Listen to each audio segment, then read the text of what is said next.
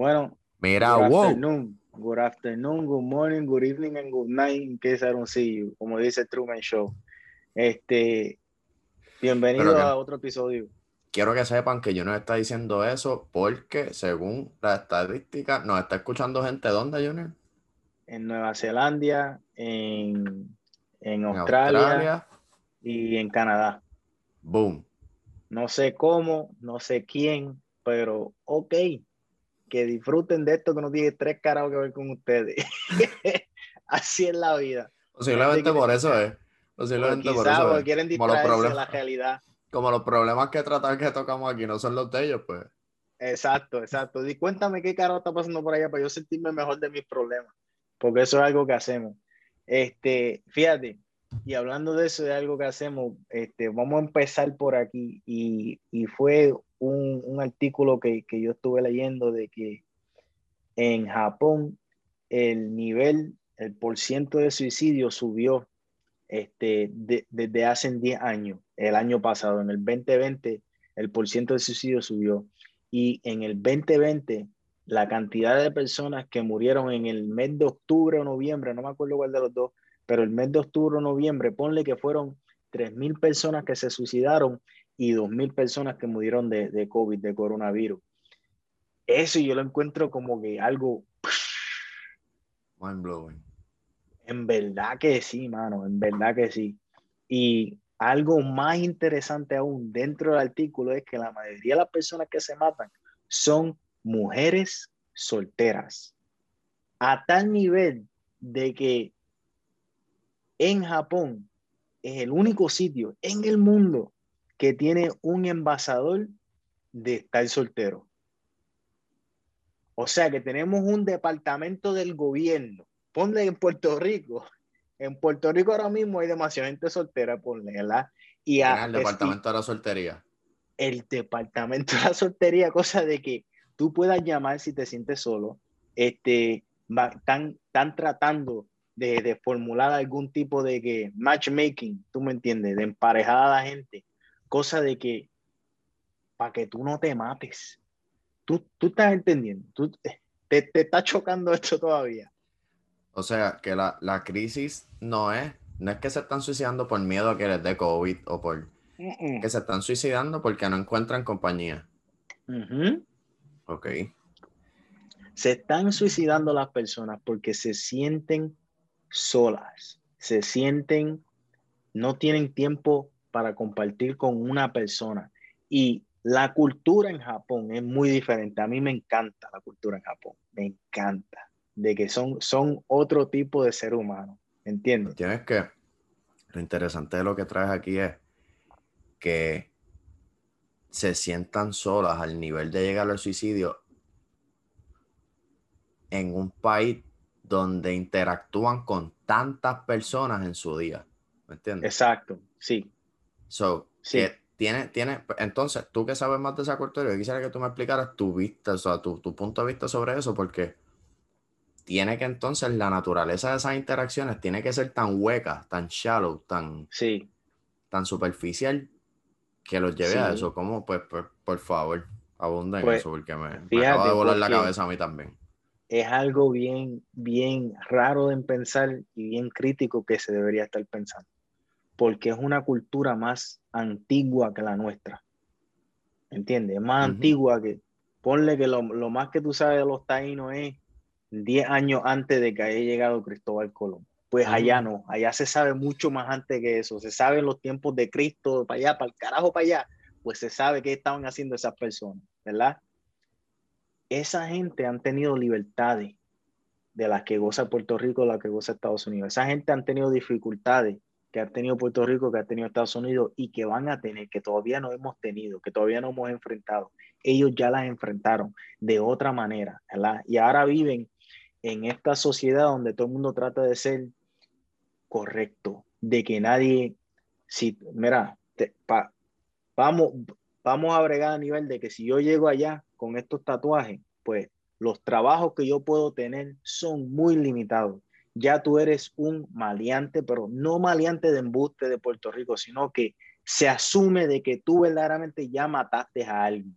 o de que ese es tu trabajo. Ese en tu resumen dice, maté personas durante cinco años y ahora estoy buscando estar bien porque tuve una nena, tuve un nene. No, no, no, no, eso no, no hay break de que si tú hiciste eso, la única tipo de vida que tú puedes tener es traficando personas, traficando drogas. Esa es la que hay. Es una cultura la cual llegó al nivel para el cual nosotros vamos y seguimos como estamos. De que las interacciones son esas del trabajo de cómo, eh, este, buen día. No es como tú estás, es buen día. Oh, buenos días. Si eres, si tratas un poquito más, ya entonces tú preguntas, oh, ¿cómo tú estás? ¿Me entiendes?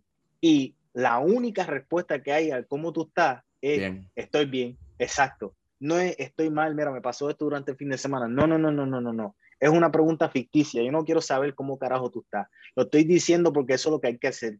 ¿Me entiendes? O sea, como, ah, estoy bien. Ok, chévere. Yo también estoy bien. Seguimos por ahí para abajo. Con Ichiwa. Namaste. Vete para el carajo. Esa es la que hay. Así es el tipo de, de vida que se vive por muchas personas. Sí, en Japón hay personas como nosotros, ¿entiendes? Hay personas que están en otro nivel, hay personas que, no viven bajo el nivel que viven los demás social y tienen dinero o no tienen dinero, de que meten mano, de que están, tú sabes, fuera de ese tipo de personas, de que, de que no son el molde ese del cual acabamos de hablar, pero ese molde es el que existe principalmente a través de toda esa isla, ¿verdad? Ese es el molde en cual se vive en Puerto Rico, ¿verdad? De que si tú piensas diferente a como se está pensando en la isla, pues ya hay un problema contigo. Y fíjate cómo lo digo, digo que si piensas diferente a como se está pensando en la isla, porque dentro de la isla no podemos decirle que, oh, si piensas diferente a los PNP, no, si piensas diferente a los populares, no, si piensas diferente a los del lugar o no, si piensas diferente a los del PIB, no, es que si tú piensas diferente a eso, a ese sistema, pues como que ya tú, estás, ya tú eres medio raro, ¿me entiendes? Si tú piensas fuera de ahí, si tú, porque eso es, ese, ese, esa ideología es creada ya, tú sabes, tú no estás trayendo nada nuevo ahí, es una ideología creada. Si tú estás trayendo alguno de que tú estás uniendo eso a uno de esos dos, de, de los cuatro, pues ya, ah, espérate, tú eres jarito, contigo no podemos bregar, ¿me entiendes? Este, por ejemplo, en Puerto Rico se aceptan muchas cosas. Ahora estamos, estábamos hablando en otro episodio de que, de que pintarse la uña a los hombres, ¿verdad? Porque Bad Bunny lo trajo. Ok, pues puede ser ya que tú ves un hombre con las uñas pintadas y tú estás bien, pero algo extremo en Puerto Rico, este, este, algo que se, ah, eh, una parada de, de, los hombres que se visten como mujeres allá, pues ya es, mm, espérate, aguántate, que ese, ese, ese, esa moda todavía no llegaba acá, caballo. Take it easy, no estamos ahí todavía. Eh, deja que llegue a Nueva York y esté por ahí un par de años que ellos lo acepten, entonces podemos pregar, pero not today, todavía no, no hemos llegado allá. Si ya tú estás en ese nivel, pues ya te vemos como jarito. Y esos jaritos los existen en Japón también. Pero la mayoría de las personas vivimos bajo esta red de que tenemos que seguir, si no eres de una religión, eres de otra. Si no eres de ninguna religión, por lo menos tú crees en algo. Si ya no crees en algo, pues hay algo mal contigo. ¿Me entiendes? Cuando se vive dentro de esa sociedad, ¿verdad? Y tú estás por dentro, tú estás por dentro viendo por el internet cuáles son las posibilidades, lo cual le está pasando a mucha gente hoy en día, y tú quieres llegar a eso y tu sociedad no te permite, te quieres ir, tú te quieres ir, te quieres ir porque lo que estás cobrando allá también es una mierda, déjame decirte. No te creas que estas mujeres que se están matando son millonarias, no, están en la brega, están en el trabajo, están en dos trabajos, están metiendo mano, tienen una familia que la están presionando a que se casen desde que tienen 18 caballos, ¿ok? Ya tienes 30. ¿Qué carajo tú estás haciendo con tu vida? Tú no tienes dos muchachos.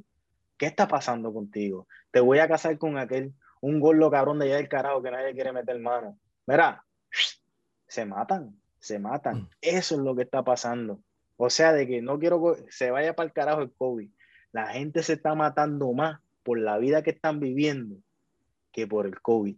Y no es que se están matando por simplemente el COVID de que no pueden salir. No, Japón siempre ha tenido el nivel de suicidio más alto en todo el mundo. Además de China, que le ganó un par de años por ahí cuando estaba Apple haciendo muchos iPhones, ¿verdad? Esa gente en, en la China, en la, en, la, fábrica de iPhone, se estaban matando tantas personas que trabajan ahí que tuvieron que poner una red de verdad en, en, en, en, el techo de los edificios, porque se tiraban todos los días, caballo. Ese era el nivel, ese era el nivel de que ellos se sentían esclavi esclavizados. Y calla, calla en la malla y el jefe por la ventana, te limpias y mira. Ajanca para acá que todavía no has terminado, cabrón. Te faltan cinco horas para trabajar. A ese nivel, cabrón. Eso es lo que estamos hablando y tú y yo nos quejamos. Tú me estás entendiendo. La, hay, siempre hay alguien que está peor. Siempre hay alguien que está peor y que están bien, bien jodidos. Siempre hay alguien que no ve la manera de seguir para adelante. Siempre hay una manera de seguir para adelante.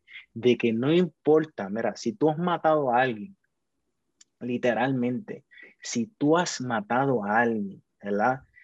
Sin querer, de que si tú estabas en, eh, corriendo en tu carro a las 3 de la mañana y vino un cabrón, se te tiró al medio. De que tú estabas este, sacando dinero en una TH, un cabrón se te pegó con una cuchilla, tú defendiendo, te lo mataste a él. Hay manera de seguir para adelante. Siempre, aunque sea hasta por la ley, te van a meter preso quizás, vas a salir. Ahí tú tienes que tomar la decisión de que tú quieres vivir la vida siempre como un preso, tú quieres seguir para adelante. Mira, la vida es tan frágil y, y, y, a la misma vez tan dura, ¿me entiendes? Porque depende de ti, tú tienes que tener ese caparazón mental intacto, brother, porque si no, tú te puedes joder. Mira, hoy yo no tenía ganas de hacer esto ni para el carajo, cabrón, ni para el carajo, mi hermano. Cuando yo te digo que hoy era un día que yo no quería hablar con nadie, cabrón, hoy no era el Tampoco. día. Me Tampoco. metí dos tragos, me metí un feeling y me dije en mi mente, en mi cabeza, me dije, tú tienes que hacer esto, porque esto es algo que te hace sentir bien, es un compromiso. Y ya llevamos creo que dos horas y ya me estoy sintiendo mejor, porque cuando tú te esfuerzas, cuando tú tienes esa capacidad mental, mi hermano, te ayuda en todo en la vida, en todo, en todo, en todo. Está cabrón. No vayan para Japón porque se van a matar. Pero está bien fuerte el, el, el que prefieren tomar la decisión de terminar con sus vidas porque ven lo cuesta arriba que va a ser llegar a donde ellos quieren. Exacto. O sea, es difícil. Y es difícil de una manera ficticia, porque eso es importante el decirlo. Es difícil de una manera de que las personas te van a juzgar. No, quizás no es porque mira, cabrón, cuando uno quiere algo, cuando uno quiere algo se te hace fácil. Se te hace mucho más fácil. Vamos a poner esto de ejemplo. Vamos a poner esto de ejemplo. Y mira, que nos, nos voy a tirar al medio conversaciones que nosotros tenemos, no delante de ustedes. William, en algún momento en los pasados cinco años, tú pensaste, yo quiero tener un podcast y quiero tener un podcast con Junior y quiero hablar de esto, tal y lo otro. ¿Tú pensaste esto o, o fue algo que yo te lo puse y esto es lo que vamos a hacer? uh -huh. La segunda. La segunda, ¿verdad? Sí. ¿Cuánto tiempo a ti te cogió para tú tomar esto que tienes ahora de frente y decir, esto es algo que además de que Junior me lo tiró en la cara, es algo que yo quiero hacer? Lo que me tardó contestar ese post que tú pusiste en Facebook. Para que ustedes vean que no es, eh, yeah. la vida, la vida, ¿verdad? Es de, de, de, una manera de que tú no puedes planificarlo todo, por más que tú quieras, puñeta tú no puedes planificarlo todo porque viene un loco como yo y te la cambia. ¿Me entiendes? Tienes que ponerte a pensar, tienes que ponerte a pensar de que hay cosas que nos pasan, de que tú no te esperas que, que pasaran, de que tú no te esperas que te gustaran, de que tú no, tú no crees que te van a gustar, pero llega el momento como que, coño, se presentó esta oportunidad, vamos a meterle mano. Y es de que o sales bien o sales mal, sales peor, pero es algo que si tú quieres tienes que hacerlo, ¿verdad? Y estas cosas que estas mujeres quieren hacer allá en Japón no son cosas de que si ellas tomaran el riesgo, la vida de ellas iba a ser peor a un nivel macro. ¿Me estás entendiendo? Era de que iba a ser a un nivel de la sociedad en la cual ellas están, las cuales están, de que todo el mundo esté el saber, el saber, el saber que si tomas la decisión de hacer lo que quieres, te va a ir peor de lo que te está yendo ahora mismo. Exacto. So, Exacto. Tú te pones Acá. a pensar, la, tú te pones a pensar las cosas así y tú no, no, no sabes, no sabes cómo contestar entonces a ese artículo. ¿Entiendes? Que tú dices, diablo, claro que hay que matarse, pero es que no estás ahí. No estás sintiendo esa presión. estás ahí. Es, algo, es algo culturalmente, culturalmente, yo pienso que este concepto de felicidad en, ese tipo de, en, en, China, Japón, ese, ese tipo de país, como, sabes que a veces dicen como que la felicidad es individual, pero yo pienso que allá no. No. Allá no. Creo que en muchos sitios no es individual. Allá tú eres, allá tú eres feliz si no eres individual. Si tú encajas con el resto de la gente, si tú eres igual que el resto de la gente, tú te sientes feliz. Exacto, exacto. Si tú eres igual que el resto allá, estás bien porque entonces, como mismo tú dijiste, eres correcto. Exacto, te ven como así, te ven así. Y es más importante la manera que las personas te vean de cómo tú te ves a ti mismo. Y eso es algo que está cambiando en nuestra sociedad, en nuestro alrededor, en Puerto Rico, en Estados Unidos, en todas partes. Este, y nos divide más de lo que nos une. Porque, mira, nosotros, por más bruto que tú seas, por más bruto que tú seas, si tú te pones, yo, me, yo mayormente, yo, a pesar de lo que piensa la gente, yo me veo como una persona bruta porque tan pronto yo pienso que estoy entendiendo algo, viene y sale otra cosa la cual yo no entiendo ni nunca he pensado. O sea que me siento como una persona ignorante la mayoría de las veces, ¿verdad? Si yo me pongo a pensar como una persona ignorante de que en algún momento va a llegar algo el cual yo piense y sea diferente a los demás, pues ahí viene nuevamente esa, esa integridad de que me voy a ir con lo que yo pienso o voy a seguir la corriente, cosa de estar bien ante los demás. Como que cambia la dinámica de tu cerebro completamente porque ya verdaderamente no importa qué es lo que tú quieres, sino es qué es lo que quieren los demás para ti. Y se te hace difícil, se te hace difícil el que tú tengas que ahora aceptar de que yo voy a ser policía porque ser policía es mejor que trabajar de guardia de seguridad. Tírate. No, no, que estaba escuchándote en eso y,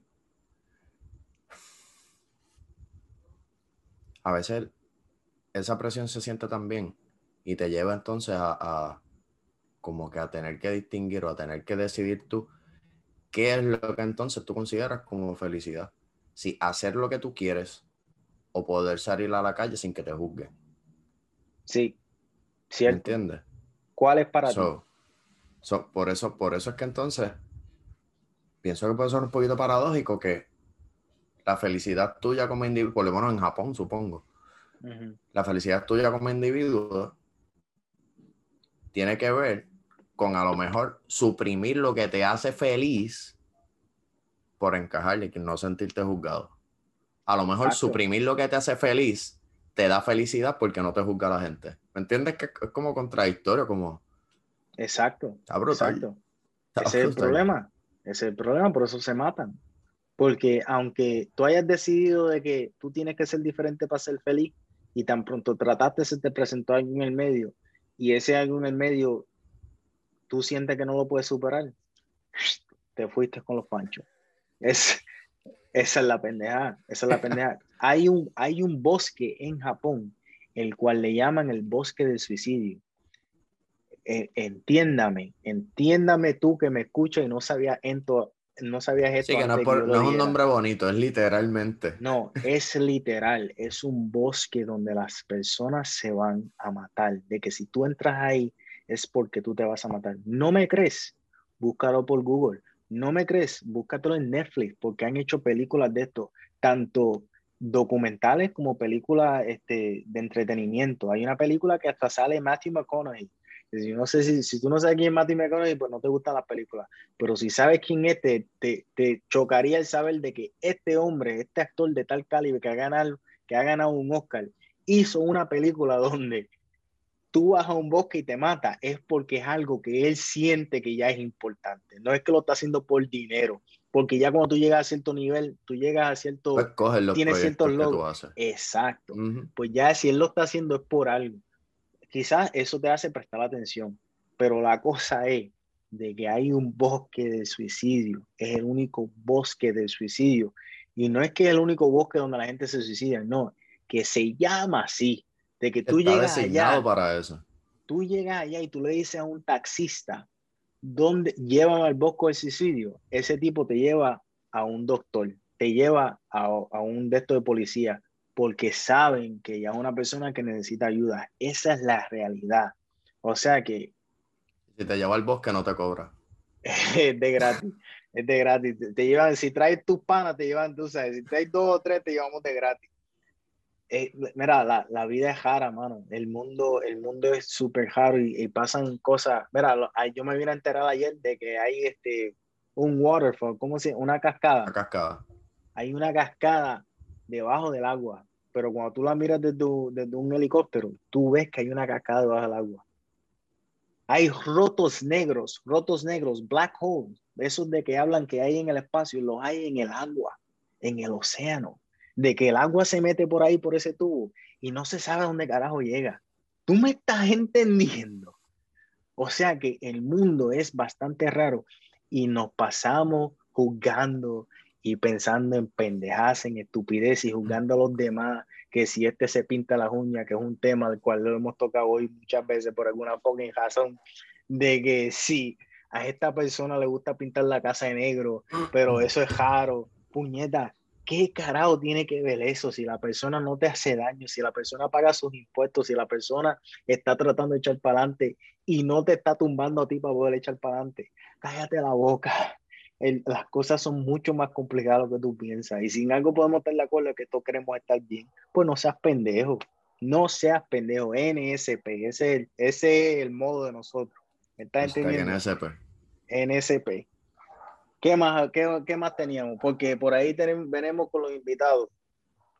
Sí, pues antes de, antes de que presentes eso, Vamos a adelantar entonces lo de preguntar a Junior. Vamos a hacer lo de preguntar a Junior ahora rapidito, calentón. Ok, dale. Para que son caliente caliente ahí directo. Dale. Sabes que está este concepto de que la felicidad es individual y qué bueno que lo tocaste hoy, ese concepto, y, y lo mezclaste muy, muy hábilmente con el suicidio. Ah. Este, si la felicidad es individual, ¿por qué entonces nos fijamos tanto en las de los otros?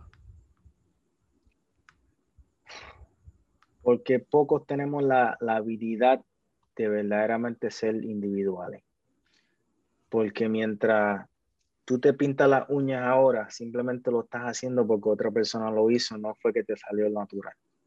Porque miramos a la sociedad, ¿verdad? Y queremos estar conectados con personas, ¿verdad? Queremos, queremos tener este, este sentido común entre nosotros de que yo te acepto por como tú eres, pero simplemente te acepto como tú eres porque eres un poquito como yo. Si fueras muy jarito, si fueras bien diferente a como yo soy, pues ya no te estoy aceptando como tú eres, quiero que tú cambies un poco y te parezcas más a los demás. O sea que la felicidad sí puede ser individual, pero normalmente no lo es. Normalmente no lo es. Este, le voy a poner un toque personal. La felicidad para mí es individual. De que yo tengo una, unas características bien particulares, las cuales me hacen una persona difícil, fácil y complicada. De que a mí no me gusta, mira, no me gusta este, un fucking Mercedes, no me gusta un Porsche, no me gusta un Lamborghini. Yo te aseguro a ti, y tú pueden tomar este canto y lo van a recordar por el resto de su vida, de que si yo llego a ser millonario, jamás y nunca me compro un Bugatti. No lo haría no lo haría, no le encuentro la razón, no es algo el cual yo le encuentro que yo podría divertirme de tal manera de que equivale al dólar que el, cual requiere. No, lamentablemente no. No te, no te garantizo a ti de que yo pueda tener una mansión, el estilo de que tengo tres piscinas, tengo una cancha de baloncesto, tengo diez cuartos. Yo no quiero tanta gente conmigo. ¿Para qué yo voy a tener diez cuartos? Esto no es un hotel.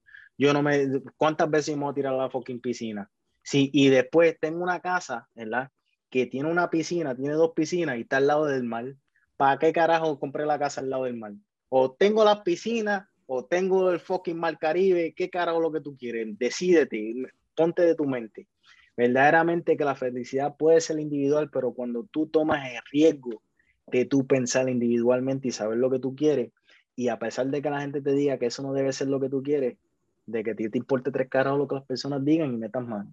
Eso, esa es la realidad. O sea que normalmente no es individual. Se nos fue William. Está trancado. Se fue. Pregúntale a Junior. Aquí, aquí llegamos. Aquí llegó William. Llegó, ok. Llegó, llegó. Bueno. Con esto, Volví. queremos, ya llegaste, ya llegaste. Queremos traerle a, a dos, dos invitados. otra edición de Preguntar a Junior. Otra edición. Pronto, la próxima edición, venimos con más candela, ya que esta edición la hicimos un poco corta porque tenemos estos dos invitados. Uno de ellos es un deportista, no voy a decir más nada. Eh, cuando estemos hablando se van a enterar de qué deporte y qué carajo tiene que ver con esto. Y la otra persona es una mujer, la cual es una madre de una nena en Puerto Rico y ella le va a contar más o menos por lo que ya está pasando. William, ¿qué más tiene? Ganas de decirle adiós a la gente. Ok, pues aquí es que nos vemos, mi gente. Disfruten las entrevistas o las conversaciones que hemos tenido con gente como ustedes. ¿Ok? No sean pendejos, aprendan. Hashtag NSP. Exacto, NSP. Vamos allá. Ah, pero ves, tú te mandas siempre. Ok, estamos, estamos listos, estamos ready, estamos en vivo. Aquí tenemos a William, introduce que esa es pana tuya. Aquí tenemos a Isabel Santiago, madre de oficio y de carrera ciudadana boricua distinguida y mi buena amiga desde los años de la universidad, Chabela, como le digo con cariño. Gracias por estar acá con nosotros, mamá. Un placer. Ok. Oh, duro ese intro. Estuvo bueno, estuvo bueno, chacho. bueno. Más, Bastante elocuente. ok, la razón por la cual te traemos es simplemente porque eres madre, ¿cierto? Cierto. ¿Cuántos hijos tienes? Una. Ok, tiene una, tiene una niña. ¿Cuántos años? Tiene ocho años. Ocho años. Este, ahora mismo, ¿está yendo a la escuela o no está yendo a la escuela? Sí, bueno, físicamente no a una estructura, pero bueno, sí, coge clases virtuales y se educa, que es lo más importante. ¿Cómo eso de, la, de las clases virtuales te está, te está chocando la vida a ti? O sea, porque me imagino que tú también trabajas, ¿verdad? Claro. Ok, o sea que ahora tú tienes una nena en tu casa cogiendo clases, lo más probable, ¿verdad? O sea, ¿cómo eso te ha afectado a ti? ¿Cómo, cómo eso ha afectado este, el horario en el trabajo? ¿Me entiendes? Pues mira, eh, de todas maneras, eh, lo alteró todo, porque primero que nada yo no tengo un trabajo, tengo dos trabajos. Siempre he tenido dos trabajos o tres trabajos. So, tampoco tenía al principio de la pandemia eh, factor ayuda como que tu mamá o tu papá o, una persona que tú puedas confiar para, esa tarea. Porque cuando tú tienes escuela abierta, ¿verdad? Un edificio, una institución, por decirlo así, eh, pues tú tienes un horario específico donde tú sabes que tu, tu trabajo, muchas veces uno intenta eh, ajustarlo al horario académico para que todo fluya y puedas llevarlo a la escuela, hacerle el desayuno, buscarlo, bla, bla, bla, bla. Pero ahora pues no, ahora está en casa. Estuvimos, ¿cuánto estuvimos como, William, cuánto estuvimos encerrados en la casa? ¿Dos meses? ¿Tres meses? Como tres meses. Tres. Antes de que pudiéramos salir full. Como el final, sí. como todo el final del segundo semestre. ¿Qué pasó? ¿Qué pasó? Vamos a recordar, a recapitular que en enero 6 y 7 eh, nosotros nos azotaron bien duro y las estructuras de las escuelas en el área azul, entiéndase Yauco, Guánica, eh, Ponce, Sabana Grande, esas estructuras colapsaron. La, estructura de la escuela de mi nena no, no está funcionando. Y yo no he o sea, que estamos, estamos hablando de los terremotos el año pasado que, que, pasaron en el área, que afectaron primordialmente el área sur de Puerto Rico. Bueno, todo Puerto Rico, entiéndase todo Puerto Rico, pero el área sur fue el más afectado porque no hay escuela. O sea, literalmente. Sea, queremos, queremos hacer hincapié de que hay, hay lugares de Puerto Rico en que hay niños que llevan más de un año sin visitar una escuela. Por el double whammy de temblores más la pandemia después. Exacto. y, hay que llevan más de un año sin visitar una escuela. Lo explico porque, créanlo o no, hay gente en Canadá, hay gente en Australia y hay gente en Nueva Zelanda que aparentemente escuchan esta pendeja. ¿Por qué? Yo no sé, pero eso es lo que me dicen las estadísticas. O sea que quiero explicar que en, Puerto Rico el año pasado este, pasó algo que no habían pasado desde los 1930, si no me equivoco, de que una serie de terremotos, uno detrás del otro, de, manera significativa, alterara la geografía de la isla. Y en alterar la geografía, pues obviamente vamos van a alterar las la estructuras creadas por nosotros, que además de que los terremotos fueron fuertes, las estructuras eran unas mierdas y estaban pasando códigos, este, no sé si, no se sabe si por dinero o si porque yo conozco al principal o porque si a mí no me importa mi trabajo de verdad, pero teníamos estructuras, teníamos escuelas las cuales no debían de ah, estar abiertas de por sí, que tenían que tener tal remodelada y estaban abiertas y con un azote de 1, 2, 3, 4, 5, 6, 7, 8 terremotos, pues se jodieron. Eso es lo que está hablando Isabel. Ok, métele mano ahora.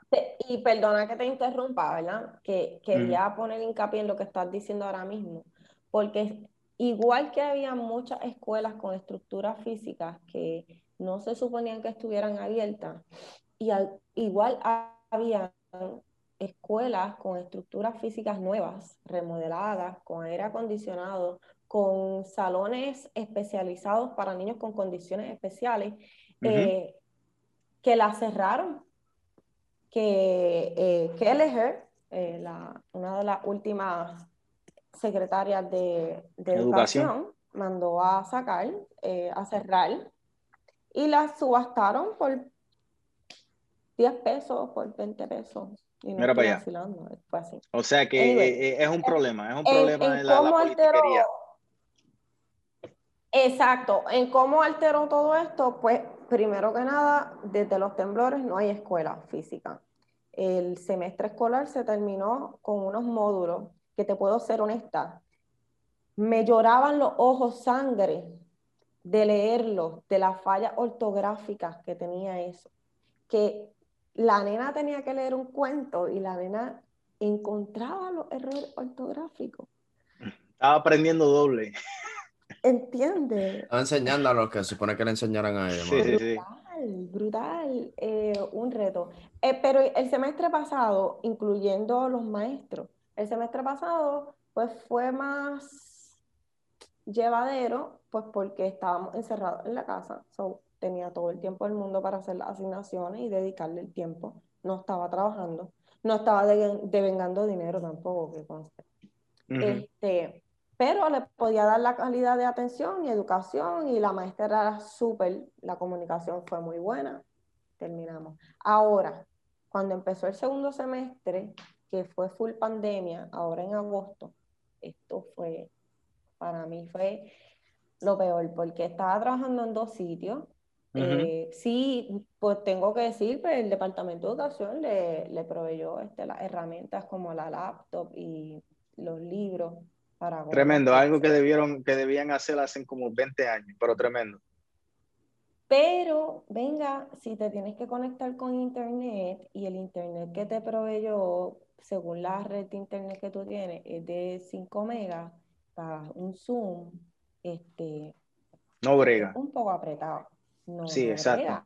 yo verdaderamente, yo no entiendo, yo ahora mismo no entiendo, ¿verdad? El internet de ustedes, porque eh, eh, ambos, tú sabes, y es en Puerto Rico, no digo de ustedes, eh, simplemente ustedes dos, sino en Puerto Rico como tal, porque hablar con mis padres por FaceTime es una mierda, hablar por ellos con Skype es una mierda, por Facebook es una mierda. Ahora mismo el internet que yo pago, el internet que yo pago, yo, fíjate, yo pago 80 pesos. 80 pesos por mi internet, pero es mil sobre mil. Y tú me estás hablando de 5 sobre 5. ¿Me entiendes? Es una diferencia de aquí al cielo. No, no, no, pero yo, yo pago, yo pago esa cantidad, pero yo no pago por 5, yo pago por más. Pero lo ¿Por que cuánto, ¿Por cuánto tú pagas? más o menos, que tú gobierno, Yo creo que son 20 o 25. Ok. Pero el de el que el que no es muchísimo tampoco, pero el que te está dando el gobierno, el que te da free para que tú utilices y que tu hijo se conecte, eh, si tú tienes una cuenta de, de, de esto de internet, Ujú. pues más que 5 megas. So, eso, o sea, Terrible. Eso es uno de los impedimentos. Segundo, No es 5 megas, que no es si 5 no es mi cinco hija- megas para tu nena que está cogiendo clases, 5 megas para todos los nenes de la calle no, que están cogiendo clases a la vez. exacto. ¿Me entiendes? ¿Entiendes? O Toda sea- la red, toda la red de comunicación que esté en esa área, ¿me entiendes? Terrible. Además de eso, eh, pues nada, eh, el cuidado de mi hija son personas mayores que pues, tampoco tienen la capacidad de, de, de hacer ese papel porque las tecnologías le, le cuestan. Y pues mi, mi hija tiene ocho años y tú le enseñas y qué sé yo, pero no es lo mismo que ella coja una clase virtual sola a que esté con alguien que le, que le apoye. So, esas Exacto. sido las, las dificultades que yo he encontrado. Pues luego he encaminado y he encontrado pues más recursos para, pero tienes que buscar los recursos y de arte y ser dinámico y venga, terminas O sea, 10 de o sea, que estamos, estamos teniendo el, el punto de vista de una mujer que tiene dos trabajos, ¿verdad? Este, no has mencionado a una pareja que cuida a tu, a tu hijo. O sea, que vamos a tomarlo como una madre soltera, ¿verdad? De las cuales hay bastante, ¿verdad? Que me imagino que tienen dos, tres trabajos también, que las cuales están luchando para poder sobrevivir y ahora tienen que luchar para que su hijo pueda tener una educación más o menos con 5 Mm. megas. ¿Me estás entendiendo? O sea que las dificultades se, se ven Te voy a muchas. interrumpir, perdóname, te voy a Dímelo. interrumpir. Esto le vas a añadir las capacidades que tú tengas como papá o como mamá, porque esto tampoco se limita a, De ser tutor mamá, también. porque yo conozco papás que, que, ¿me entiendes? Porque en la clase de la nena hay un papá, ¿me entiendes? Que él es el que desde chiquito yo he visto que es quien lleva a las nenas a la escuela, él me escribe, eh, mira, este, la asignación tal, que no la entiendo, bla, bla. O sea ¿Tú me que la mamá es una cabrona, es lo que tú me estás diciendo. Eso es lo que tú me acabas de decir. No pudiese hablar, hermano. ¿sabes? No, no. Vale, dile el nombre, tira el nombre. hay diferentes realidades de las personas, ¿sabes? Yo, yo quiero, para las personas de Canadá, Nueva Zelanda y Australia, este, para nuestros amigos al otro lado del océano, Saludos. yo quisiera que tú me explicaras en, en un par de minutos, aquí en dos minutitos, cómo es el día de una madre que tiene dos trabajos y que tiene una nena que está cogiendo clases virtuales. Después de ahí, supongo, Es que se está frizando, pero, pero ya mismo te oigo. ah, estoy aquí, yo, yo me voy todos los días, yo me voy a cada rato. ¿Estoy de nuevo? Sí, William se queda trancado de una manera increíble. Sí, no. sí. este, Sí, tienes una, tienes una suerte del carajo. Pero So- dos minutitos para explicarte cómo es el día. ¿cómo es el día? Entonces, supongo que te convendría que estuvieran abiertas las escuelas, pero quiero entonces que después de contarnos cómo es el día de una madre así, ¿cuál es tu postura en cuanto a la reapertura de escuelas? Ok. Pues como ya dije, ya dije que me es bien complejo esta dinámica. Te voy a poner un antes y un después, ¿verdad? Para, para poder... eh, Esa sería buena perspectiva. para formularte la idea. Eh, antes, tú, yo, mi horario era eh, de 10 a 2 y mi nena estaba en la escuela de 7 y media a 2 y media. So, yo llevaba a la nena a la hacía desayuno antes de llevarla, ella desayunaba, la llevaba a la escuela, tenía mi tiempo de hacer whatever, llegar a mi trabajo a tiempo, salía media hora antes de buscar de que la nena saliera, la buscaba y hacíamos asignaciones, bla, bla, bla. Después llegó el segundo trabajo, la dinámica cambió, pero aún así tenía una tutora que yo le pagaba, una de sus maestras, y entonces este, salía de la escuela, la llevaban a tutoría y después yo por la tarde la recogía. Y entonces pues ya la nena ya había hecho las asignaciones, porque había ido a la tutoría. Que absurdo, porque busca otro trabajo para entonces poder pagar la tutoría. Exacto, exacto. Por, por verlo de una perspectiva. Ahora, después de ahora de la pandemia, pues es que estoy en la plangana, porque tú no le puedes dejar a tu hijo, ni puedes encontrar un tutor que se responsabilice de tú llevarle a tu hijo por toda esta cuestión del COVID, las medidas. Al principio ni siquiera nadie se atrevía a juntarse. Entonces, pues tienes que hacerlo tú. Y yo, ¿verdad? Puedo, puedo hablar de mí, pues que tal vez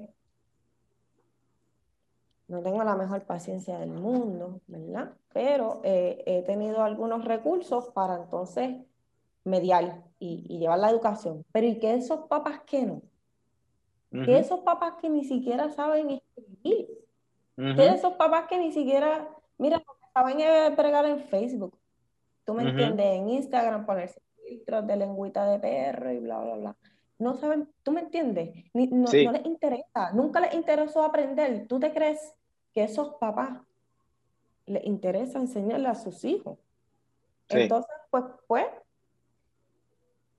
quisiera que abrieran la escuela, porque la dinámica también social de la interacción social entre los niños, damn, se está perdiendo. Una cosa tan rompecorazones, por ejemplo actividades normales que mi nena de momento pasamos por el Coliseo de Yauco y me dice, ay mamá, ¿tú te acuerdas del campamento de verano? Y como que tú sabes que un campamento de verano así, tú no lo vas a volver a ver tal vez en cinco años. Por dos o tres años. Eso, eso viene al caso, fíjate, eso viene al caso en la cuestión de que estamos hablando de la educación, estamos hablando de que una madre este, hoy en día este, luchando con dos trabajos, con una niña, este, pero también estamos hablando de una sociedad en la cual ha sido creada dependiente a que una persona tenga que trabajar a cierto nivel, cobrar cierto dinero, el cual no le da para poder vivir bien, que necesita dos trabajos, que además de tener una hija, cuando tienes una hija y tú estás trabajando, el gobierno te, te da cierto tipo de ayuda.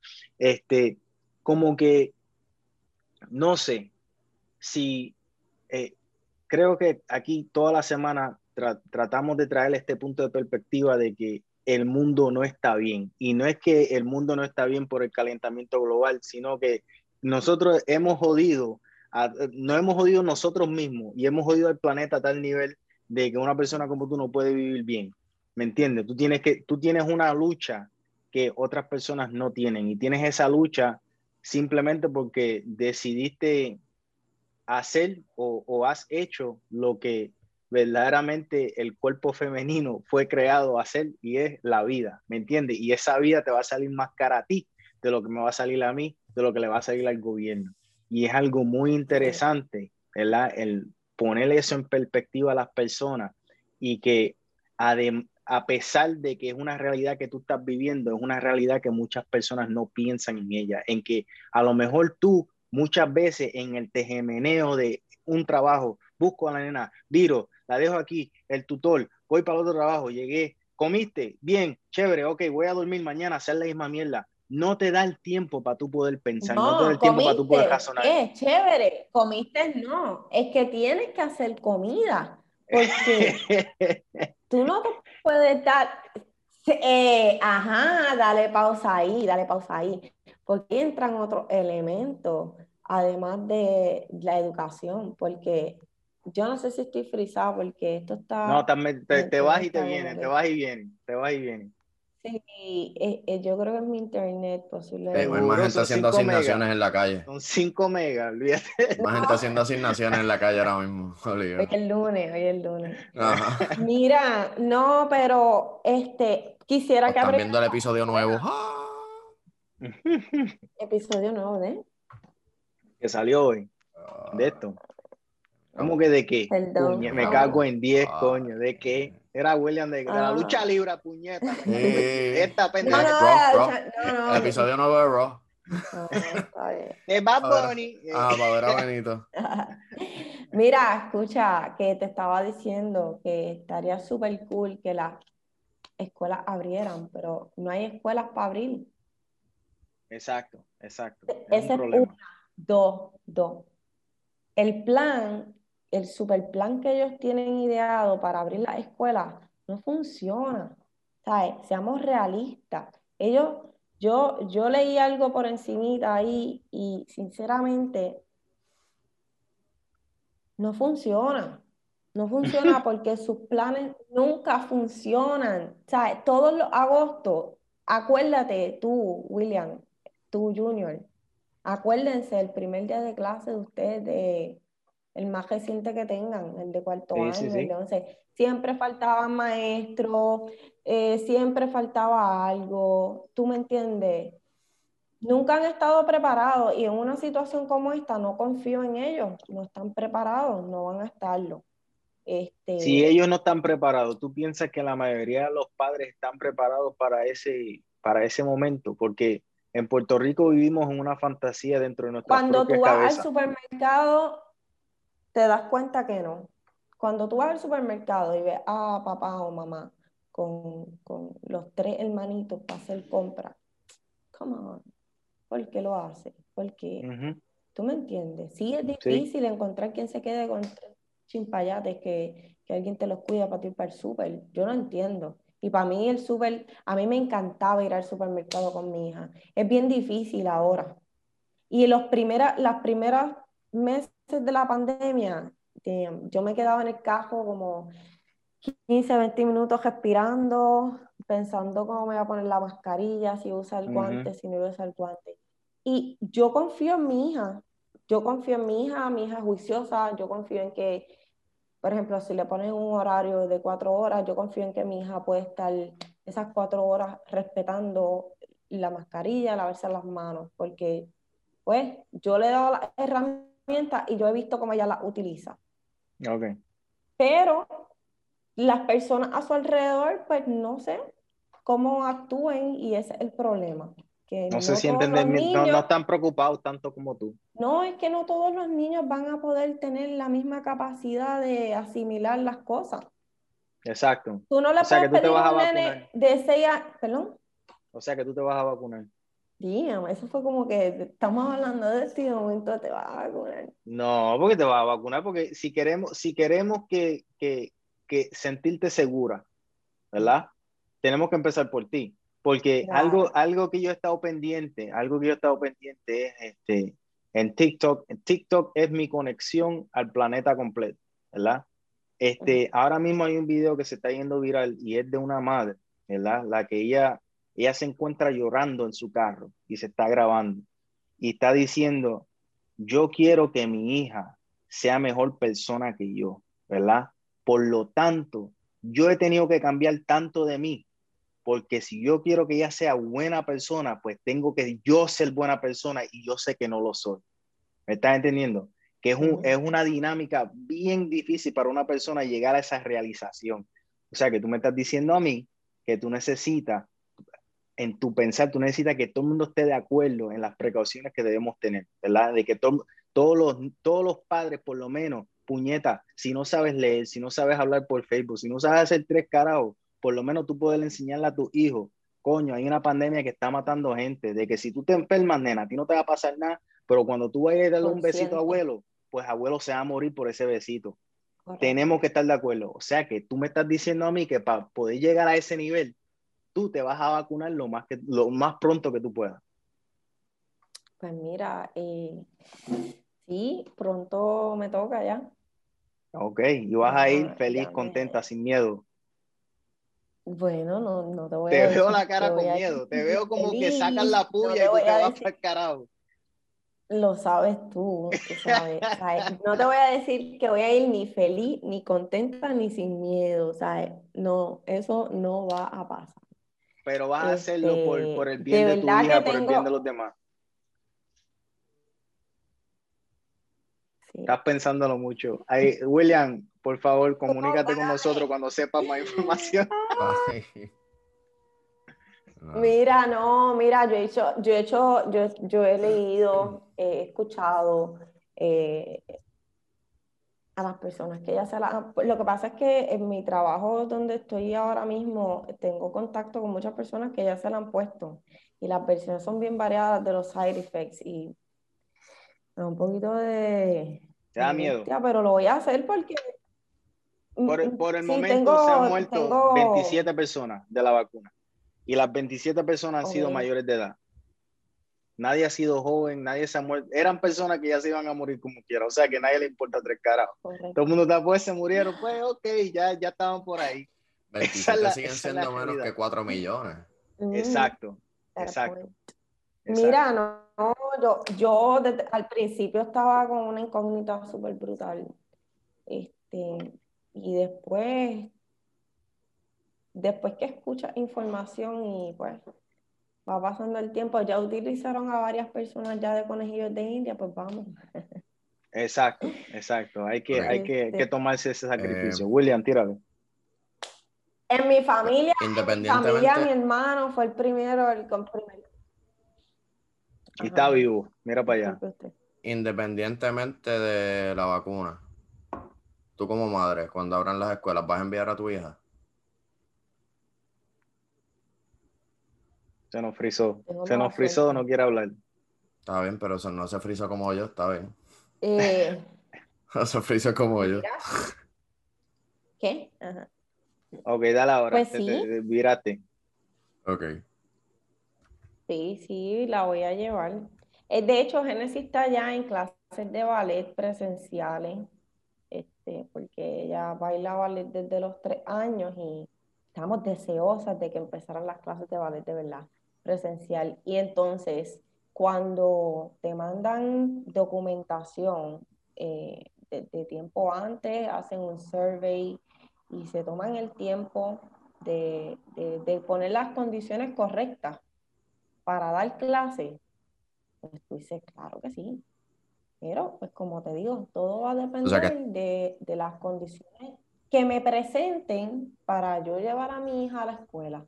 Ese es el punto, porque dijiste ahorita, es que encontré como una contradicción ahí, que dijiste ahorita que los planes de educación nunca funcionan.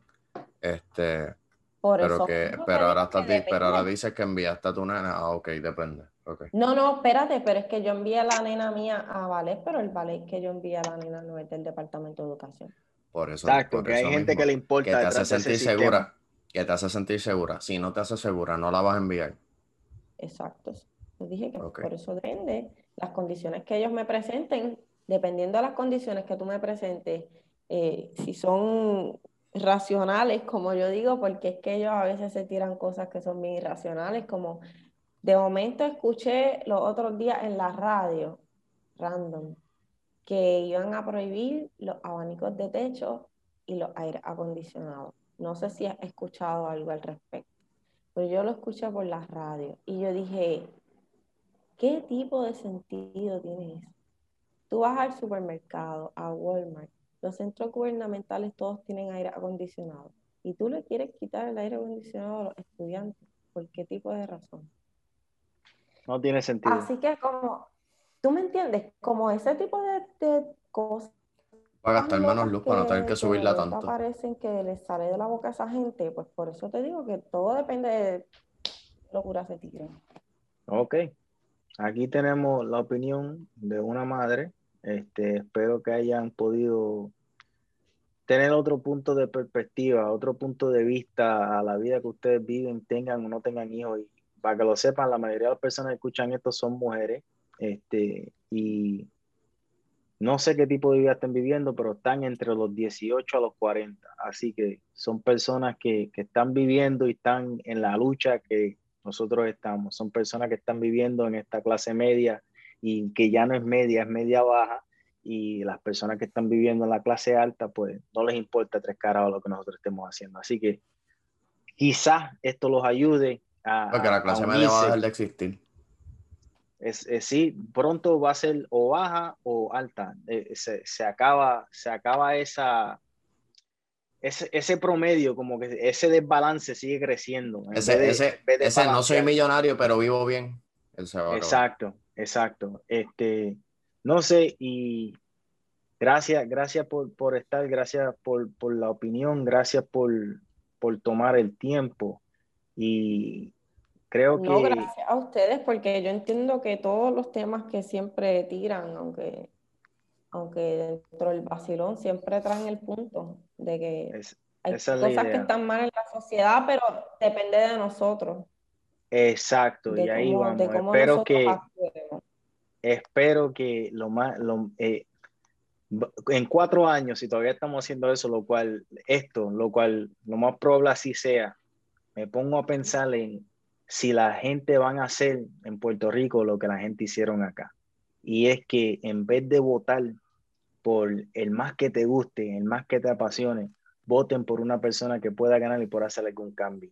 Que hay que hacer el sacrificio de cuatro años para poder tener los próximos 20 bien. Eso es algo que pienso que Puerto Rico todavía no se entiende, que no se ve, que todavía estamos pensando con, con, con la patria, estamos pensando con el orgullo y no estamos pensando con los demás porque si tú como madre soltera puedes unir a más madres solteras, si tú como una mujer que tiene dos trabajos puedes unir a más mujeres que tienen un trabajo pero están buscando el segundo, como que puedan entender que las cosas no están bien y las personas que pueden cambiar eso, elegiste el que no es. Y vas a seguir eligiendo el que no es, al menos que te caes la boca, te pongas a pensar y mires a los demás, porque hay que hacer algún sacrificio. Tú estás haciendo sacrificio ahora, William y yo estamos haciendo otro tipo de sacrificio, estamos los dos jodidos, estamos aquí, pero para adelante. Hay que hacer algún tipo de sacrificio, hay que aprender, hay que aprender. Muchas gracias por estar. y no te escucho bien. No te preocupes, escucha, escucha el episodio, puñeta, y así lo escuchas completo, ¿ok? Y sabes, sabes que siempre yo soy seguidora fiel, así que Perfecto, perfecto. Pues esto lo voy a escuchar y te lo que perdiste, pues ya vas a ver. Mañana en mi ruta, mañana en mi ruta. Escucho, escucho el que sale. ok, chévere. Desconéctate y volvemos contigo. Dale, thank you. Dale, dale un minuto. Ok, estamos aquí. Estamos aquí con otro compañero Santa Isabelino. Tenemos aquí a Rudy, el gran rudimentario este, traemos a Rudy, traemos a Rudy, fíjate, traemos a Rudy, porque quería hablar de lo que es el deporte en Puerto Rico, principalmente la pelota, el deporte principal de los boricuas. Rudy, ¿cómo estamos? Bien, mi hermano, todo bien, gracias al Señor. Vamos para adelante. Ok, chévere, chévere. La pregunta es, ¿qué impacto, en tu opinión, ha tenido la pelota para ti en tu vida, personalmente? Pues mira, eh, personalmente el béisbol en mi vida pues, ha, funcionado de, de, muchas maneras. Tanto en cómo tú te desarrollas, eh, ¿verdad? Cuando vas creciendo, obviamente, pues el béisbol te va enseñando muchas cosas en cuestión de, de por ponerte un ejemplo sencillo, no te quita hasta que, hasta, hasta que ¿verdad? pegue el último de un juego, porque eso literalmente hasta que no se acaba el juego, pues no se acaba, todas, muchas cosas pueden pasar. Okay. En, la, en la vida que tú puedes, ¿verdad? obviamente, ¿verdad? introducir eso, es que si estás haciendo algo, no te quitas hasta lograrlo, mi hermano. Tienes que terminar. correcto. Eh, por, por, más circunstancias o problemas que, que hay. El béisbol obviamente te influye en lo que es el compañerismo, como a la misma vez estar en enemigo con los demás, porque papi, cuando, cuando están esos, esos momentos de, de la temporada fuerte, que, que el equipo es el duro y tú también el equipo es el duro y están en guerra, no son amigos nunca en la vida hasta que se acaba la temporada. Tienen la riña, tienen, la riña como tal. Correcto, correcto, pero al fin y al cabo, ¿verdad? A la larga, este, hoy día pues todos somos, somos adultos y, donde quiera que nos vemos nos acordamos de todas esas anécdotas. Y influye mucho en lo que es ese, ¿verdad? El compañerismo. Aparte de eso, el béisbol mano, es que son, son tantos sentimientos que te puedo, que te puedo ¿verdad? Este, decir. Pero uno o sea que tú, para mí, de, la manera que tú me lo pones, para mí es que tú me explicas el béisbol como que es un sentido de comunidad para ti, el cual te ayudó a crecer como ser humano, no solamente que es un deporte, no, no, es, no es un pasatiempo pasatiempo, sino un pasatiempo que uno lo toma en serio y que de ahí tú formas relaciones, haces amistades, este, aprendes de la vida, y, no, y, no, tanto eso, Junior, Este, a lo que voy es que el que, el que toma un deporte por, por simplemente por un hobby, en algún momento dado, ¿verdad? Pues llega el momento en que te lo va pues, pues, yo jugué béisbol, o yo jugué baloncesto, o whatever, el deporte que sea. Pero cuando tú, te, cuando te tomas un deporte en serio, el cual, el cual tú decides de los siete días de la semana, practicar cuatro o cinco días para el sábado, entonces darle un doble juego. Cuando ya tú eh, asocias ese estilo de vida es, para toda la vida. Por decirte un ejemplo, yo ahora yo de adulto, yo, yo en la semana yo no puedo dejar de entrenar por lo menos 3, 4 días porque ya es mi hábito de yo ir al gimnasio por lo menos 3 a 4 días para uno mantenerse. Ok. O, o, sea, que no vaya, o que no vaya al gimnasio, puedo hacerlo aquí en casa, pero, pero por lo menos hacer algo. O sea, que ya es como es, es ejercicio también. Correcto, exacto. Ok, porque para algunas personas que les gusta el deporte no les gusta el ejercicio y la única manera que hacen ejercicio es dentro del deporte, no practicando fuera del deporte, ¿me entiendes? O sea que es importante el ver que eso te hizo a ti a crear una rutina positiva, ¿verdad? ¿Tú piensas que eso lo ha hecho con la mayoría de las personas que juegan pelota en Puerto Rico o es diferente? O sea, es, es un mm. caso especial como tal. Porque hay mucho eh, pelotero gordo, papi, tú me perdonas. hay mucho bajigón por ahí que van al juego a beber nada más. Oye, oye, sí. Eh, pero barrigones hay en grandes ligas también, pa, así que. Sí, pero eso no llega a mucho. El único, el único famoso es César Fielder, cabrón. César Fielder es el único que yo conozco que es pipón. Ay, y, y, que, que fumaba. Eh, sí, pero eso hace 100 años ya, ese cabrón no cuenta. Eso no cuenta. Pues mira, este, es, es, equitativo porque eh, es dependiendo de la persona también, Junior. O sea, si la persona te este, crea un hábito y una, y una costumbre, pues tú te mantienes con esa. Bueno, te, by the way, te voy a decir también en mi caso. Yo pueden haber semanas que yo digo, ay, yo voy a hacer, yo voy a hacer ejercicio un bicho. Qué carajo, no quiero. Pero llega el momento en que dice, coño, hey, ya hace falta esa corridita o lo que, lo que haga. Lo hay que menear las carnes de vez en cuando, hay que menear las carnes. Exacto, exacto. Y pues es un hábito, un hábito que tú creas, pero como tú dices, no a todo el mundo es por igual, porque cada cual pues llega el momento en que pues va a las revoluciones y, se, y lo que es a, a comer y a beber y ya tú sabes. Ahí donde están Ok, ok. Hemos hablado, hemos hablado mayormente de las cosas positivas, ¿verdad? Y, pero también tenemos que hablar de las cosas negativas, ¿verdad? Claro. Y dentro de la pelota en, Puerto Rico, en Puerto Rico específicamente, y esto lo cruzo también para la MLB, este, ¿tú crees que y esto es algo que hablamos normalmente en el podcast, que es el, el individualismo, el cómo yo me identifico como persona, el qué yo hago para ser diferente, y no necesariamente para ser diferente, sino para ser yo genuinamente. La, la pelota te cohibe eso, no te permite ser quien tú verdaderamente eres porque tienes que estar dentro, dentro de un grupo. O sea que siempre hay esta, esta presión, tú sabes, el, el, ¿cómo que se dice, William, en inglés? Este, peer pressure. De, es, como que... exacto, exacto. ¿Eso es algo que existe de verdad o es algo que yo estoy pensando y estoy, y estoy como que estoy mal? Bueno, eh, la presión de grupo, ¿qué te puedo decir? Eh, eh, es diferente manera, porque la presión de grupo te puede caer en un ejemplo que venga alguna jugada, alguna jugada en el juego y el equipo cuente contigo y falle. Ok. Pero eso son cosas que, que tú tienes que aprender a vivir con ella porque todo el tiempo no, no vas a... No, pero me refiero, me refiero, me refiero fuera del juego, me refiero ya como terminamos juego, pero sabemos que tú y yo somos panas, ¿verdad? El ser pana significa el que tenemos que estar todos de acuerdo con que esta es la ley del pelotero o es que tú eres buen pelotero, no me importa más nada. No, no, no, porque recuerda que cada cual, cada cual tiene su esencia, por lo menos en Puerto Rico, o sea, está, siempre, siempre es como todo. Va a estar el que, el que es un caballete, va a estar el que es un jugador promedio y va a estar el, que es un bacalao. El que, se mantiene, el que es caballete, pues se mantiene, se mantiene ese rango. El que es promedio, pues mantiene más o menos ¿verdad? Su, su range en cuanto a la, en, en, su práctica se refiere. Y el que es bacalao es como realmente va, va, va al juego a divertirse, por decirlo así, como tú dijiste ahorita, como un juego. Pero no influye, no influye en nada, de, de, de, por lo menos en mi caso, ningún tipo de presión de que ah, tengo que ser bueno, tengo que... No, no, no, no me, fíjate, no me refiero tanto a la presión dentro del juego, me refiero a la presión dentro del ser humano. Dile, William. exacto, como ahora pues se han identificado con artistas que tienen esa tendencia de nuevo y la trajeron de vuelta y eso, pero por poner, por, a modo de ejemplo solamente, ¿tú piensas que en algún momento el béisbol te cohibió de hacer cosas que te gustaban hacer? Como por ejemplo, a mí me hubiese gustado ir al juego con las uñas pintadas, pero muchachos, los muchachos me iban a montar y no, y no. A mí me gusta, pero no lo iba a hacer.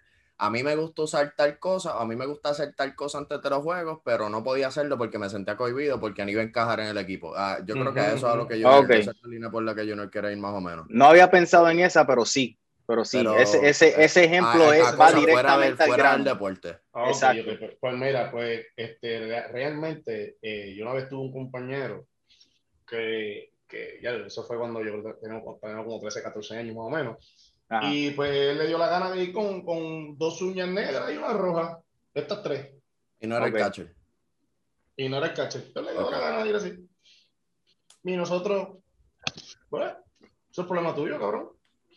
Pero te impactó de que te acuerdas hoy en día y fue el único. No, no, no, no. O sea, me dijo porque estás hablando del tema y me acordé de ese caso, pero no, es, que, es que nosotros, mira, el béisbol es algo que, que crea tanta amistad que, que mira, ese cabrón no pudo haber dicho que era maricón y nosotros yo creo que ni, nos importa un carajo. En verdad, no. no. Ok. Vamos a Ok, mi caso. ah, Es, pero fíjate, eso, eso es algo, eso es algo clave porque creo que fue en el 2018, si no me equivoco, 2019, este, que salió el primer este, jugador gay de baloncesto y después tuvo un problema cabrón para que lo, para que lo filmaran porque nadie quería tener ese tipo en el loco. Nadie quería hablar con ese tipo. No, eso, eso es, es- es influyente, porque pues ya esos son, como te digo, son personas que literalmente, cuando son en caso profesional, literalmente viven todos juntos, por decirlo así. Se quedan en hoteles, pero, pero todo, el tiempo están juntos. Exacto. Y pues crea ese, ese, ¿verdad? Ese roce. Pero hoy día, en, en- como la ideología que estamos viviendo, yo creo que cada cual debe estar seguro de lo que es. Bueno, Una pregunta. Teniendo, teniendo el impacto que tú sabes que tiene el béisbol en Puerto Rico, que básicamente es el deporte nacional, porque la gente habla del baloncesto, pero la pelota es el deporte nacional de Puerto Rico, porque hay liga todos los domingos, se juega pelota en un parque, en algún lado de la isla, de cualquier liga. Este, el deporte siempre tiene el aspecto competitivo, o sea, tú no juegas para perder, Correcto. aunque estés por entretenimiento. Cuando tú empezaste en la pelota, o sea, la voy a, a la pregunta hacer como en dos partes. Cuando tú empezaste en la pelota, ¿empezaste con las miras a llegar lejos o lo cogiste solamente por jugar porque te gustaba el deporte y sabías que a lo mejor no ibas a llegar, pero querías seguir jugando? Esa es la primera parte. Y segundo, bueno, contéstame eso primero porque entonces eso va de la mano con la otra parte. Este, en mi caso, eh, personalmente, yo pues vengo de una familia que ha sido desde, wow, muchos años atrás. Eh, pero obviamente pues, eso te lo vas inculcando desde que tú vas creciendo. Apenas, apenas yo creo que yo con dos años ya, ya yo, ya yo estaba con un bate por ahí dándole cantazo a las cosas de mano. Este, ¿qué sucede? Cuando, por lo menos cuando tú estás comenzando, bien tú lo, lo, lo tomas como diversión. Un chamaquito, unos de 5 a los 10 años, 11 años, tú lo tomas como diversión. Ya cuando llegas a la edad de 13, 14 años, 15, 16, eh, más bien y comparando más o menos el talento que tú puedas tener, pues entonces tú te vas enfocando, pues mira, yo quisiera entonces seguir esto toda mi vida, tener una carrera profesional en esto, o simplemente sacarle provecho, si acaso sacarle una educación, ¿verdad? Paga, ahí voy. Y, y por lo menos pues hasta ahí. En mi caso, personalmente, yo me vine a enfocar más en eso como a los 14 años, 14, 15 años, que un señor, me acuerdo, Wilmer Madera, eh, se fijó más o menos, ¿verdad? Las habilidades que yo tenía y me invitó para, ¿verdad? Unos, unos, ¿qué le llaman? Unos tryouts. Ujú. que esos son, ¿verdad? Los scouts y todas esas cosas. ¿Qué sucede? Este, aquí, eh, para aquel entonces, aquí, y no para aquel entonces, eso todavía sigue pasando. El que no tiene padrino no se bautiza, that's it. Lamentablemente, ¿qué pasa? Eh, cuando a mí me tocó, me toca esa oportunidad, eh, el primer fin de semana. O sea, pero espérate, espérate, porque tú dices que el que no tiene padrino no se bautiza. O sea que, ah, Porque hoy día todavía exi- existe, eh, o, eso en, aquí en Puerto Rico no, no, a nivel de Estados Unidos también existe eso. Yo, hace poco yo creo que leí un artículo de eso, que muchos, muchos equipos de la Grande Liga han perdido dinero porque, eh, por ejemplo, tú eres scout de los, de, los, de los Yankees de Nueva York. Yo tengo mi hijo, somos No, va a decir, va a decir. Espérate, se está, se está yendo, se está yendo el sonido de una manera rara. El mío. No, no, eh, como que el conjunto. Habla, ah, habla tú, William. Estamos aquí, estamos aquí. Rudy. Ah, ready. Ok, Rudy, tú tienes, ¿dónde tú tienes el audio? En- Ok. Habla de nuevo. Ready. Ahora sí, ahora sí, ahora estamos. Ahora estamos. Métanle. Me quedé, ok. Supongamos, supongamos que tú eres escucha de los Yankees de Nueva York y somos compadres. Entonces, mi, mi hijo, las habilidades son un 60%, pero hay, hay otros que tienen un 80%. Se supone que tú, como escucha, tú mires el que tenga el 80% del talento, no el de 50%, pero como tú eres, tú eres mi compadre, pues tú me vas a ayudar a mí a que, a que mi hijo firme. Ok. Y, y muchos equipos de la Grande Liga eh, han perdido mucho dinero de esa manera. Ok. El caso, el caso reciente Santo Domingo. Santo Domingo, ¿cuántos dominicanos no han firmado? Miles. Y muchos no llegan ni a, ni a AAA. Porque no, no, no, no, o sea, lo firman por, por, por cuestión, por, por ayudarnos a firmar. Pero Bueno, tenemos, tenemos los casos como, como Correa, ponle, ¿verdad? Que no hay quien, no hay quien lo discuta. Este, pienso que eso es un caso especial, ¿verdad? No sé cómo el hombre habrá llegado allá, pero yo me, me recuerdo este, de que yo fui a un juego de, de, de minor league de él, a las ligas menores de él, cuando él tenía 11, 12 años. Yo fui a, a, a San Juan allá, lo vi jugar y qué sé yo. El chamaco siempre ha tenido como talento. Exacto, el mundial. Este, el chamaco siempre ha tenido su talento. Eso dicho, no vemos o no ves tú, ya que, ya que tú estás adentro, no ves la pelota como si fuera un estilo de, no sé cómo ponerle, de comunidad que está rígida como tal, como que por una, como si fuera una religión. ¿Tú me entiendes? Como que esto es lo que tenemos que hacer para poder llegar acá y el que llega a las grandes ligas, pues es sacerdote o, eh, eh, por ejemplo, Cogea es el, es el papa. ¿Tú me entiendes? ¿Me estás entendiendo?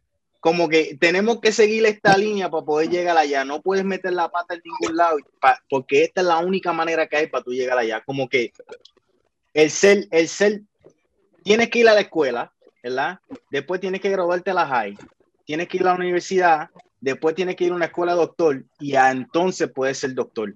Como que no hay mucha avenida para tú llegar a donde, donde todo el mundo quiere llegar. Hay solamente una avenida, ¿verdad?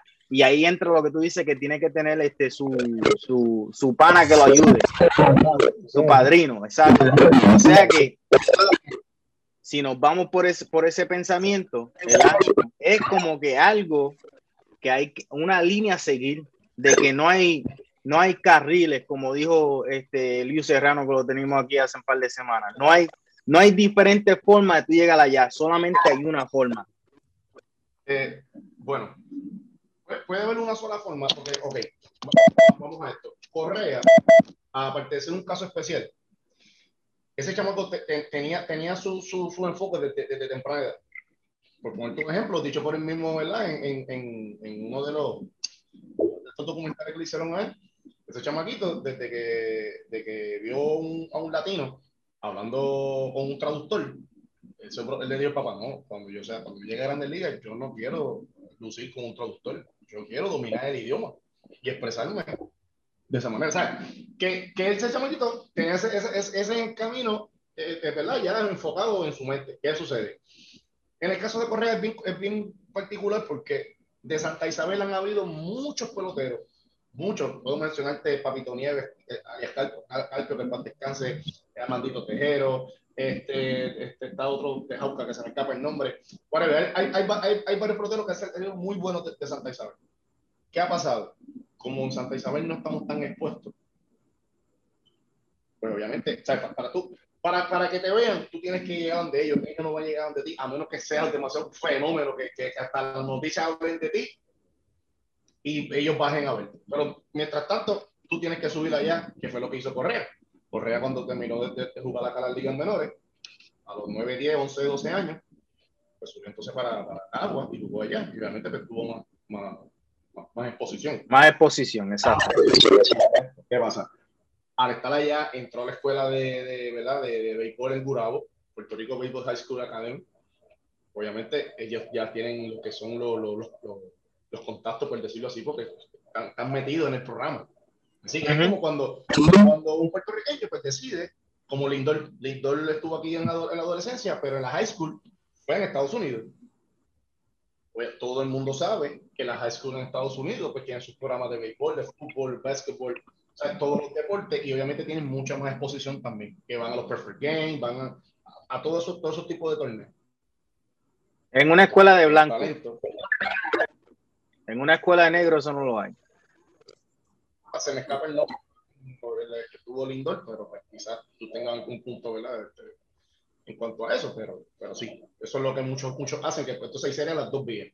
Correa lo hizo de esta manera aquí, exponiéndose aquí en Puerto Rico como el talento del sobrenatural, de, o sea, tenían que verlo obligatoriamente, pues consiguió lo que consiguió. En el caso de Lindor y Baez también, pues ellos entonces eh, hicieron su high school en Estados Unidos y, y están, donde están ahora mismo. O sea, que esas serían las dos principales. Te quiero preguntar rapidito. En, tú estás jugando ahora mismo, ¿verdad? Eh, no, ya. o sea, pero lo último. Ok. Pero eh, supongo que tienes muchas amistades contemporáneas de, tu edad más o menos que juegan los fines de semana, o bueno, previo a la pandemia, jugaban por entretenimiento y por hobby, por mantenerse y por la camaradería que tú dices que fomenta. Ahora te pregunto, en esa etapa, cuando ya tú estás en un grupo de personas que juegan por entretenimiento, que ya están en una edad que no están de, de profesionales, ¿qué es, a tu, a tu juicio, qué es lo que lo vuelve entretenimiento? ¿La falta de talento para llegar lejos? ¿La resignación? ¿O la falta de pasión? ¿O desde el principio tú piensas que de verdad hay gente que lo coge como entretenimiento? ¿De verdad tú piensas que todos empiezan por entretenimiento, por entretenimiento o hay más gente que, que lo toma como una meta desde chiquito? eh, William, muy buena esa pregunta, pero ¿qué te diría? El béisbol son muy pocas las personas que lo tomamos desde punto de vista de que, ah, yo voy a ir a pasar un domingo a coger sol porque se las bolas y la fuerza. Eh, cuando tú te quejas en este deporte, tú, tú, tú, oye, nadie va a levantarse un domingo a las 8 de la mañana y la coger sol todo el puto día por, por, porque te dio gusto. O sea, lo único que hace eso es cuando uno va a la playa y, y, y uno se echa sombrero. O, o la gente que lo hacen para ir a la iglesia, que no creen en tres diablos, pero como quiera lo hacen. Exacto, buen punto. De igual manera, este, papi, el de esto competitivo, aunque profesionalmente tú, o sea, no sea ese nivel profesional, simplemente es un nivel aficionado, porque acuérdate que aquí en Puerto Rico está el nivel aficionado, el federativo y el profesional. El nivel este aficionado, que es, lo que le llaman la béisbol clase A, pues se puede tomar un punto como que tú dices, ah, pues, lo tienen como de hobby. Cojones, eh, papi, hay que, hay que matarse dentro del terreno. Pero eso sí, muchas personas lo hacen en cuestión de que el domingo, pues, bueno, ese es mi hobby toda la vida, yo quiero ir a jugar, pues, pues pasar el domingo. Pero no es porque simplemente voy a ir el domingo por entretenerme porque, porque quiero pasar un domingo. no, o sea, eh, eh, ese punto hay que ser claro. Ok, vamos a la pregunta que todo el mundo estaba esperando. Vamos, vamos a la pregunta verdadera, ¿verdad? ¿Cuántos de ustedes se están mirando los pipí cuando están bañando y esa pendeja? ¿Ah? Se bañan juntos, cabrón. Se chupan los pipí cuando están ahí esperando. Habla claro, cabrón. Ahora es el momento. Tírate al medio, no, puta. Porque quiero dejar algo bien claro. Quiero dejar algo bien, bien claro. Yo no estaba esperando esa pregunta. Esa no es la pregunta que yo esperaba. Es una pregunta para gente inteligente nada más. William está excluido. William está excluido. Perfecto, déjame bruto pues. entonces. Déjame, bruto. Bye. No, no, pero fíjate. Eh, yo lo veo, lo, lo, pienso de esta manera, lo pienso de esta manera. Yo veo el deporte en Puerto Rico tal como veo cualquier otra cosa en Puerto Rico. Si nos enfocamos en algo, somos en Puerto Rico yo creo que somos los mejores tipos de adictos que hay en el mundo, los mejores tipos de adictos, adictos a lo que sea. Yo hoy en día soy un adicto a otra cosa, no al deporte, no a la pelota, pero soy adicto a, cosas, soy adicto a esto, soy adicto a estar hablando mierda, soy adicto a que tengo que tener una, una manera de desahogarme siempre, tú me estás entendiendo. Eso es una adicción, no es algo natural, no es algo normal. En Puerto Rico creo que eso se fomenta porque cuando se, se encuentra que eres bueno en algo o que te gusta algo, está bien a que te dediques a eso, está bien que te dediques a la iglesia, está bien que te dediques a pelota, está bien que te dediques a baloncesto, está bien que te dediques a los libros. En Puerto Rico se, se fomenta la adicción y no se fomenta el trata cosas diferentes a ver en qué más tú eres bueno. Ahora mismo, tú puedes ser tremendo violinista, Tú puedes ser tremendo eh, chelista, tú puedes ser tremendo, este, qué sé yo, cogedor este, de 100 millas. No lo vamos a saber porque eso no fue algo que, que alguien te dijo, practica, practica, practica. ¿Me estás entendiendo? Tú practicaste la pelota y en eso te quedaste y te va bien, aunque no estás jugando para los Yankees, es algo que te gusta y te mantiene sano en tu cabeza. Y por eso vuelvo y lo traigo como que es un tipo de religión, lo cual yo no estoy de acuerdo con la religión, pero hay muchas personas las cuales ayuda que no tienen otra cosa pasando, que eso es lo que los mantiene ellos centro, ¿me entiendes? Y creo que es importante, sea lo que sea, sea lo que sea, sea lo que te mantenga centro. Si tú eres un tecato, puñeta, pero tú trabajas por, por meterte la tuya, estoy bien contigo. Si tú, eso a ti te mantiene, sigue metiendo mano. Después que tú no, la estés, tú no estés jugando, tú no estés matando, tú no estás haciendo tres carados, sigue siendo tecato. ¿Me estás entendiendo? O sea, que tú eres un tecato, yo soy un tecato, William otro tecato. y, y, literalmente soy tecato, cabrón, en béisbol. Mira, cabrón, yo, yo he sabido mamarme un juego ¡Ey, ey! ¡Ey! Está bien, por lo menos lo sabía.